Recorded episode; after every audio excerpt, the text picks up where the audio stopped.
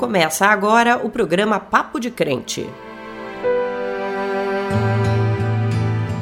A paz do Senhor, meu irmão, a paz do Senhor, minha irmã. Que bom é estarmos juntos novamente, eu e aqui a nossa querida irmã Eulália Lemos, no nosso programa Papo de Crente. Seja muito bem-vindo, seja muito bem-vinda a mais este encontro, tempo precioso que separamos para a comunhão através das ondas do rádio, com informação, oração e a palavra de Deus.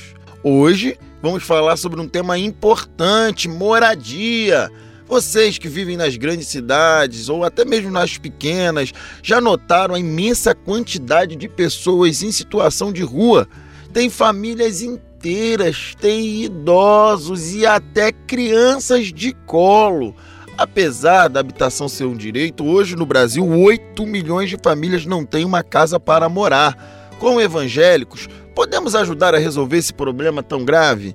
Será? Sobre isso, nossa jornalista Naama Nunes vai conversar com o pastor Vladimir Oliveira da Igreja Redenção. Que situação lamentável, né, Eulália? Isso mesmo, Wesley. Não está fácil, mas ainda temos muito louvor. O giro da semana com as principais notícias dos últimos dias, o dizem por aí, e informações sobre CPF negativado. Você que tem o CPF negativado, fica ligado que a gente vai te dar dicas hoje muito legais. Você pode participar do programa Papo de Crente por meio do nosso WhatsApp. O telefone é 11 950948831. Eu vou repetir para dar tempo de você anotar. Vamos lá? 11, que é São Paulo, tá o prefixo 950948831. Por lá você pode fazer seu pedido de oração, tirar suas dúvidas sobre as notícias que circulam na internet e ainda pedir o seu louvor favorito que a gente toca aqui. Para começar, Convido a todos para orarmos juntos, para que Deus nos abençoe abrindo nossos ouvidos e corações. Deus amado, Deus querido, que é Pai que cuida de nós, quantos nesse momento estão nos seus lares, Senhor, mais preocupados como vão conseguir pagar os aluguéis, como vão conseguir pagar as contas, Senhor. Eu peço que o Senhor abra as portas para essas famílias que precisam de um lar, Senhor, que precisam de comida nas suas mesas. Deus, quantos aqueles que estão desabrigados nas ruas, Senhor, perambulando, sem saber para onde ir, Deus, que nós venhamos olhar, que nós venhamos ver essa situação, que o governo, Senhor, se levante a favor, Senhor, porque são vidas que o Senhor ama, Deus. Eu também já passei dificuldade e eu sei que o Senhor também já se viu nessa situação. A tua palavra diz que o teu filho, Jesus, não tinha nem mesmo onde repousar a cabeça.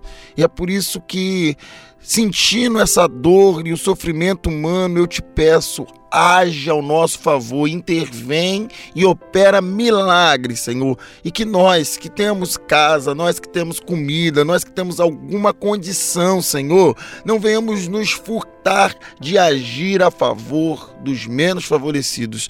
Toca nos nossos corações, é o que eu te peço e já te agradeço. No nome de Jesus. Amém e amém. Deus, meu tudo está tão difícil pra mim.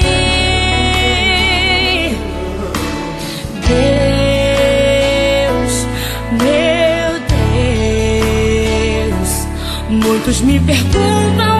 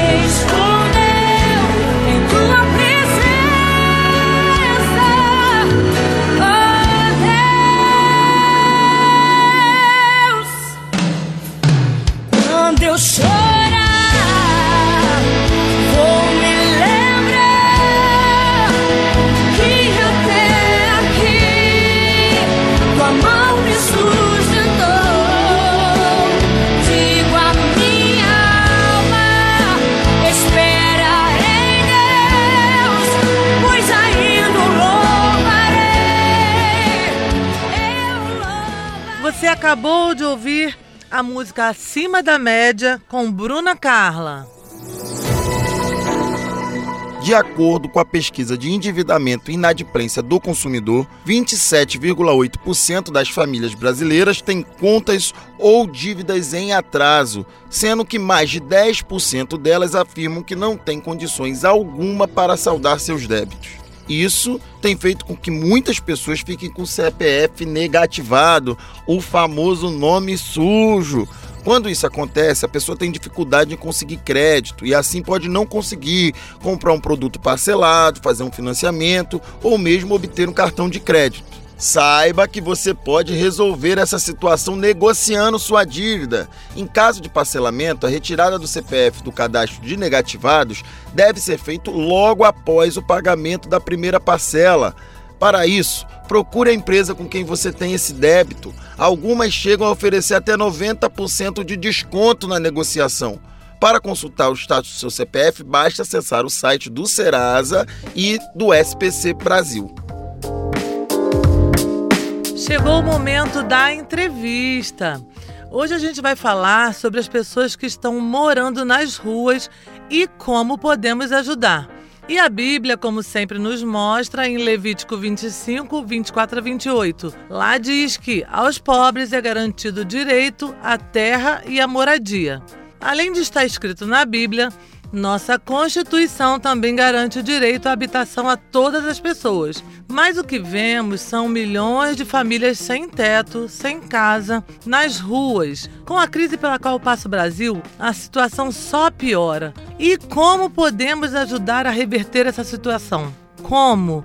É sobre isso que a jornalista Naama Nunes conversa com o pastor Vladimir Oliveira, da Igreja Redenção. É com você, Naama. Olá, Eulália, olá, Wesley. Que bom estar com vocês mais uma semana aqui no programa Papo de Crente. Hoje a gente vai conversar com o pastor Vladimir de Oliveira, o Vlad, como é conhecido, da Igreja Cristã Redenção Baixada de Nilópolis, no Rio de Janeiro, sobre moradia popular. Hoje no Brasil, mais de 200 mil pessoas estão vivendo em situação de rua. A situação econômica do país é muito grave, as famílias estão sofrendo com os sucessivos aumentos de itens básicos para a sobrevivência e faltam recursos para a moradia. Pastor Vlad, seja muito bem-vindo aqui no programa Papo de Crente. Rama, obrigado mais uma vez de poder contribuir, somar nessa questão também que é muito importante, até porque é um, é um direito. Pastor, moradia é um direito constitucional. Como a Igreja Cristã Redenção Baixada tem atuado para minimizar o drama das famílias que não têm um teto para morar? Então, só para eu poder ajudar o pessoal a compreender, eu atuo como coordenador pedagógico e articulador social da Casa Semente. A casa é uma organização do terceiro setor, ela está situada em Duque de Caxias e, de forma mais específica, num bairro chamado Jardim Gramacho. Por mais de 30 anos, ou quase 40 anos, teve o maior aterro sanitário da América Latina. A principal ênfase da Casa Semente é educação integral, então as crianças que estão conosco estão vinculadas na rede municipal, na rede estadual de ensino, e no contraturno elas têm atividade de alfabetização, reforço escolar,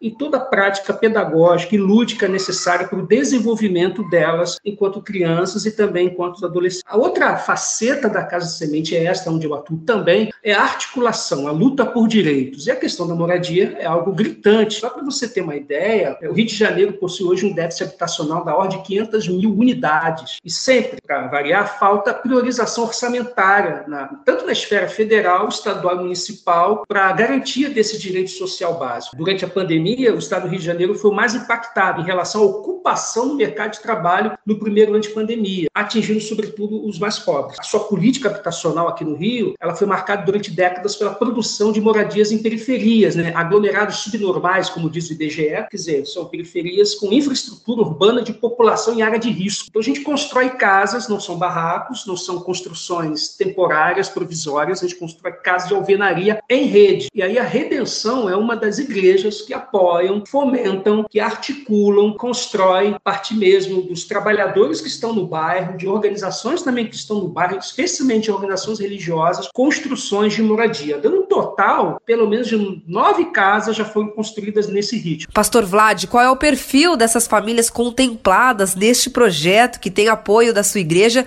E eu gostaria aqui que o senhor descrevesse o sentimento que elas têm quando recebem as chaves aí da sua casa própria. Esse perfil são famílias que estão dentro do contexto de pobreza extrema, de vulnerabilidade social. Então elas moram nos espaços que são pequenos e são famílias numerosas. Estou falando de famílias formadas, na sua maioria, por uh, mulheres negras e muitas crianças muitos filhos. E sem uma presença, digamos assim, efetiva e afetiva de homens. Então, quando essas famílias chegam para nós e essas demandas vão consolidando cada vez mais, a gente vai percebendo que precisamos atender não a mãe em particular ou a criança em particular, mas todo o sistema que está ali, porque todos eles estão sendo prejudicados pela ausência de uma moradia digna. Então é exatamente nessa hora que a gente se organiza, que a gente mobiliza, que a gente faz o levantamento. A entrega da casa é sempre uma experiência maravilhosa, assim, tanto para a gente quanto para a família. É uma, é uma sensação assim sem palavras. Eu gosto muito de uma de uma frase do, do poeta que é uma das figuras assim que eu curto bastante, que é o Sérgio Vaz, né? O Sérgio Vaz diz que ninguém obrigado a ajudar o próximo, mas nem ficar de braços cruzados. Então, ninguém é obrigado a fazer o que nós fazemos, mas também a gente não pode ser indiferente. Então, a, a alegria, o contentamento, a sensação, não só de dever cumprir, a sensação de que você está ajudando uma família ter algo que, de certa forma, você já possui, você já tem, que é um lar. Então, para mim, é uma experiência única e toda vez que outras organizações participam, que outros parceiros chegam junto da gente, a, a alegria, ela, ela dobra, né? ela é, fica muito mais plural. Agora, pastor, esse projeto de construção de moradias para as famílias mais vulneráveis, da qual a sua igreja participa, ele é extremamente importante, dá condições aí, né, de uma vida digna às pessoas contempladas, mas você acha que o poder público deveria assumir de fato esse compromisso com a população e fazer valer o que está na nossa Constituição? Agora você tocou no ponto que eu acho que é o ponto nevrálgico. O ponto nevrálgico é o seguinte: nós não somos o Estado,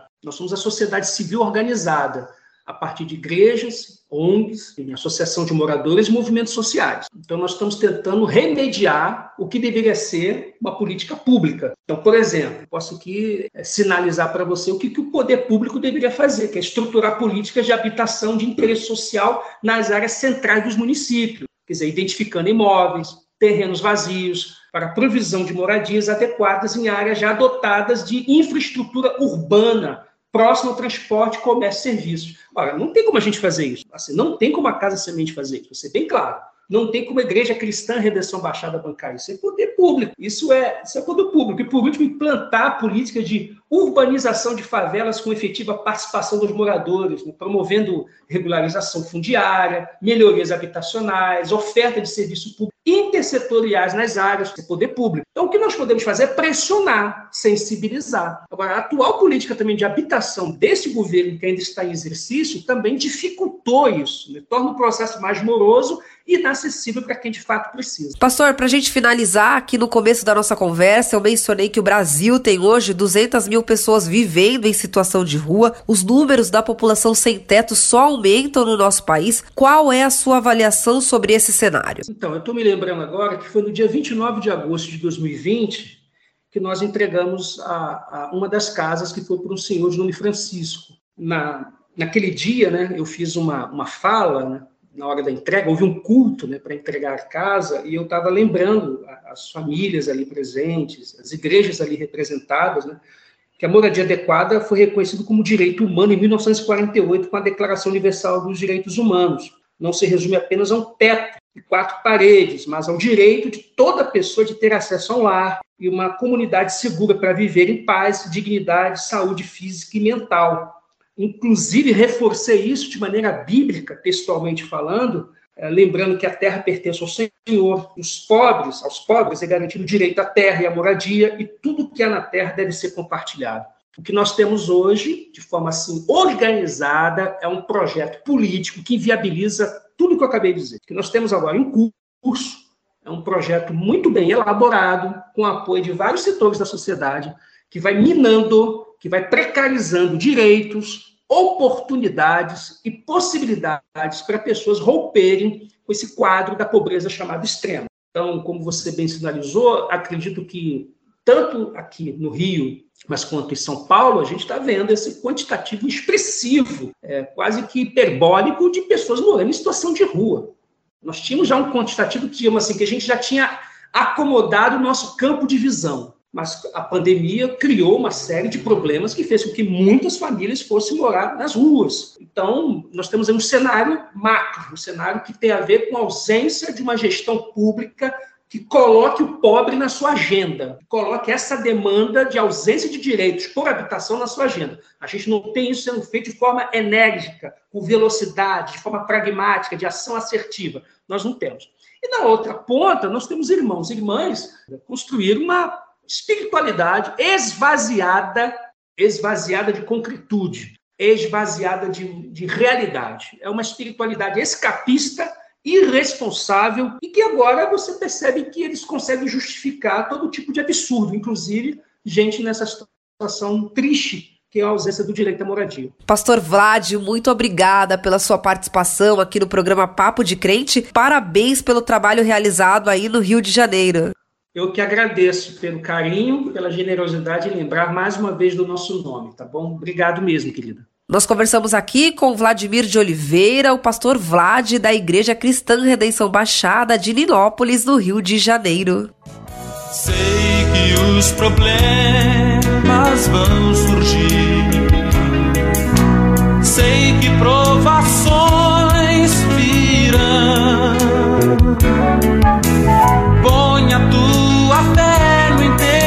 intercessor que é Jesus, que sempre te estende a forte mão. Sei que as muralhas do temor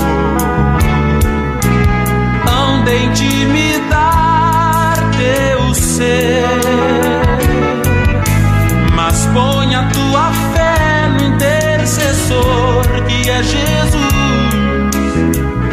as barreiras tu as romper.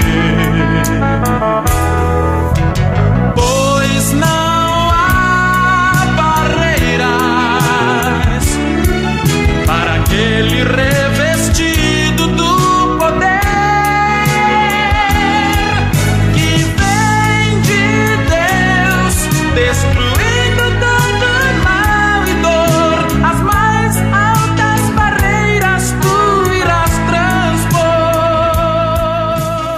Você acabou de ouvir Não Há Barreiras, um clássico com o cantor Álvaro Tito.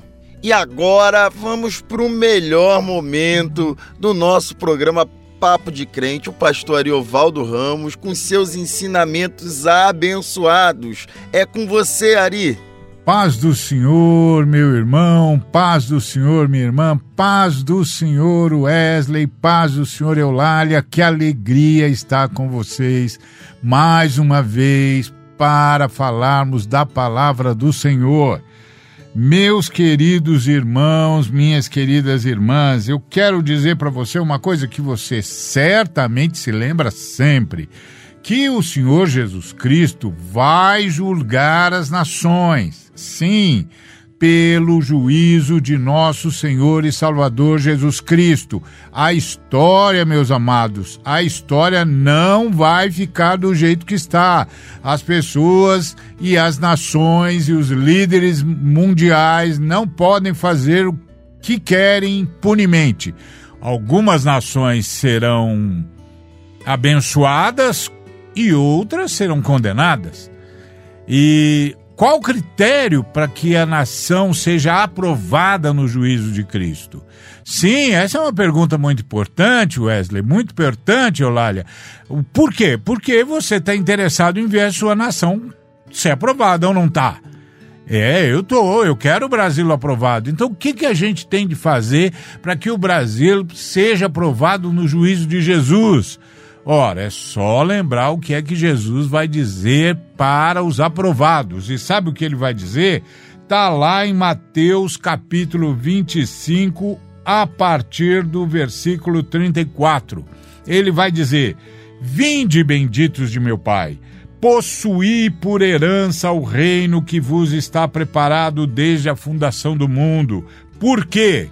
Porque tive fome, destes-me de comer, tive sede, destes-me de beber, era estrangeiro e me hospedastes, estava nu e vestistes-me, adoeci e visitastes-me, estive na prisão e fostes ver-me. Olha que beleza! Olha que beleza. Então a nação que vai ser aprovada é a nação que se preocupa, que se ocupa com quem tem fome, que se ocupa com quem tem sede, que se ocupa com quem é estrangeiro, diferente, que precisa ter os seus direitos respeitados, que se ocupa ocupa com os que estão nus, que se ocupa com os que estão doentes, que se ocupa com os que estão na prisão e se ocupa com aqueles que estão absolutamente esquecidos. E eu quero falar hoje, meu irmão, eu quero falar hoje, minha irmã, sobre o que está no versículo 36. Estava nu e vestistes-me. Sim, porque quando você lê esse versículo, você pensa: ah, é a pessoa que está sem roupa, é a criança, por exemplo, que, que, que nasce necessitando de tudo. O que, que é isso? Não, irmão, isso aqui é fragilidade humana fragilidade humana. Tem a fragilidade da moradia, tem a fragilidade da educação, tem a fragilidade da necessidade de transporte, tem a fragilidade da necessidade de trabalho. Então, tudo isso é fragilidade, tudo isso é nudez. Então, hoje eu quero falar de uma delas, moradia. E por que eu estou falando disso, Wesley? Por que, que eu estou fazendo disso, Eulália? Porque eu penso que Jesus Cristo está de olho no que está acontecendo, irmãos. Muita gente morando na rua, meus amados. Muita gente morando na rua. Muita casa abandonada, muito prédio abandonado, muito prédio sem ninguém e muita gente morando na rua. E isso é pecado, meu irmão. Isso é pecado e a nação pode ser reprovada por Jesus Cristo porque não cuidou disso, porque não tem uma política de moradia. Tem de ter. Todo ser humano tem direito à moradia. Deixa eu dizer uma coisa para você, minha irmã. Deixa eu dizer uma coisa para você, meu irmão. Nas Escrituras Sagradas, o livro de Deus, o direito à moradia é prioritário prioritário, entendeu? Sobre qualquer outro direito que tenha a ver com a propriedade. O direito à moradia é prioritário. Ninguém pode ser lançado na rua. Todo mundo tem de ser abrigado. Essa nudez tem de ser vestida. E essa é a nudez da falta de moradia e tem de ser vestida com moradia. É isso, meu irmão. A paz do Senhor que a gente trabalhe para que no Brasil haja uma política de moradia séria, porque eu não sei quanto a você, eu quero que o Brasil seja aprovado no juízo de Jesus. Deus nos abençoe. Dizem por, dizem por aí, dizem por aí, dizem por aí, dizem por aí, dizem por aí, dizem por aí. Eu tenho 82 anos e recebi uma mensagem de um amigo que tem 75 dizendo que o título de eleitor de quem tem mais de 70 anos vai ser cancelado. Isso é verdade? Espero que não, porque gosto de votar e sei da importância do meu voto. Irmão Martins, parabéns! É isso mesmo. O voto é nossa ferramenta para mudar o que está errado. Ele é parte da democracia. Quanto à mensagem que o senhor recebeu, ela é mais uma mentira associada às eleições, como se não bastassem todas as mentiras que soltaram a respeito da urna eletrônica e agora tem mais essa. O Tribunal Superior Eleitoral, TSE, afirma que esse é mais um boato na tentativa de causar confusão na população. Até porque o voto para eleitores nessa faixa etária é facultativo. O esclarecimento foi publicado no site do TSE. O tribunal esclarece que o alistamento eleitoral e o voto são facultativos para os analfabetos, os maiores de 70 anos e os maiores de 16 e menores de 18 anos. Isso quer dizer que pessoas nessas condições escolhem se querem ou não votar porém de forma alguma são proibidas. Além disso, o TSE prorrogou a suspensão por prazo indeterminado das consequências previstas no Código Eleitoral para eleitoras e eleitores que deixaram de votar nas eleições de 2020 e não apresentaram justificativa ou não pagaram a respectiva multa. Com a decisão, os que não compareceram às urnas em 2020 poderão votar normalmente no pleito deste ano. Eleitoras e eleitores que não fizeram cadastramento biométrico em virtude da pandemia de Covid-19 não tiveram títulos eleitorais cancelados, também por determinação da Justiça Eleitoral. Ou seja, o senhor e seus amigos podem e devem votar exerça seu direito ao voto e fortaleça nossa democracia. Quem diz que a história terminou? Última palavra é a que vem do céu. Andaram comentando coisas sem saber, até disseram Deus não é mais com você. Mentira. Deus sabe o teu pensar, tu em que deve agir. Quando Deus falar, todos vão ouvir. Já entrei na batalha e vou decidir. Teu milagre ninguém vai entender. O impossível Deus quem sabe fazer. Por você Ele é capaz de parar o mundo. Tudo isso em fração de segundos. Teu milagre todos vão contemplar. O evento que Deus vai preparar. Quem te viu não vai acreditar.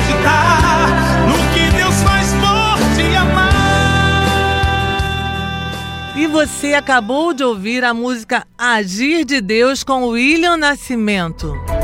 E agora você acompanha as notícias do Brasil e do mundo. Vamos seguir orando e jejuando por nós.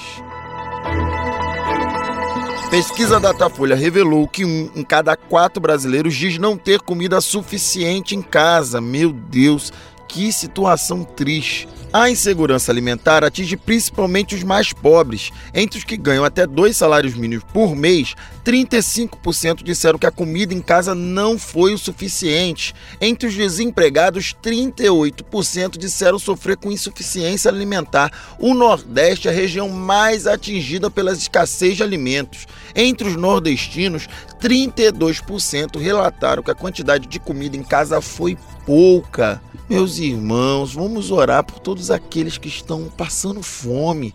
Vamos pedir a Deus que olhe por eles. Como evangélicos, nós precisamos aprender a dividir o que temos e defender políticas públicas que garantam pão na mesa de todos os brasileiros. É para isso que as autoridades têm que estar olhando. Os preços de cerca de 13 mil medicamentos sofreram reajustes. Os remédios tiveram preços controlados e congelados por 12 meses. E nenhuma empresa pode aumentar o preço ao consumidor de seus produtos sem a autorização do governo. Por isso, uma única vez a cada ano, os aumentos de custo de produção acumulados nos 12 meses anteriores podem ser incorporados ao preço do medicamento a critério das empresas fabricantes, com base na fórmula de cálculo criada pelo governo. Esse cálculo, entre outros fatores, considera a inflação, que, como sabemos, está bem alta no país. Por isso, os preços dos medicamentos, junto com tantos outros itens, como alimentos, energia, gás, vai pesar no bolso do brasileiro. A Igreja Evangélica Força para Viver em São Paulo, através da bispa Elisandra Leal, criou uma iniciativa maravilhosa e necessária, a Casa Mulheres que Levantam Mulheres, também conhecida como Casa Rosa. Na casa, que está em atividade há um ano, cerca de 30 mulheres são atendidas em diversas atividades como corte e costura, artesanato e dança. Mas o diferencial é que mulheres vítimas de violência, principalmente as evangélicas, recebem atendimento psicossocial além do acolhimento caso seja necessário. Parabéns, Bispo Elisandra, pela iniciativa. Que Deus abençoe grandemente. Estamos chegando ao fim de mais um Papo de Crente. Queremos agradecer ao Senhor por ter nos proporcionado esse momento de informação, oração e adoração. Muito obrigado por ter estado esse tempo conosco. O programa Papo de Crente é uma iniciativa da Frente de Evangélicos. E para encerrar, vamos ouvir a bênção apostólica. Até a próxima semana. Fique com Deus. Que o amor de Deus Pai, a graça do Senhor Jesus Cristo e a alegria e as consolações do Espírito Santo sejam sobre a sua vida, desde agora e para todos sempre. Amém. Você ouviu o programa Papo de Crente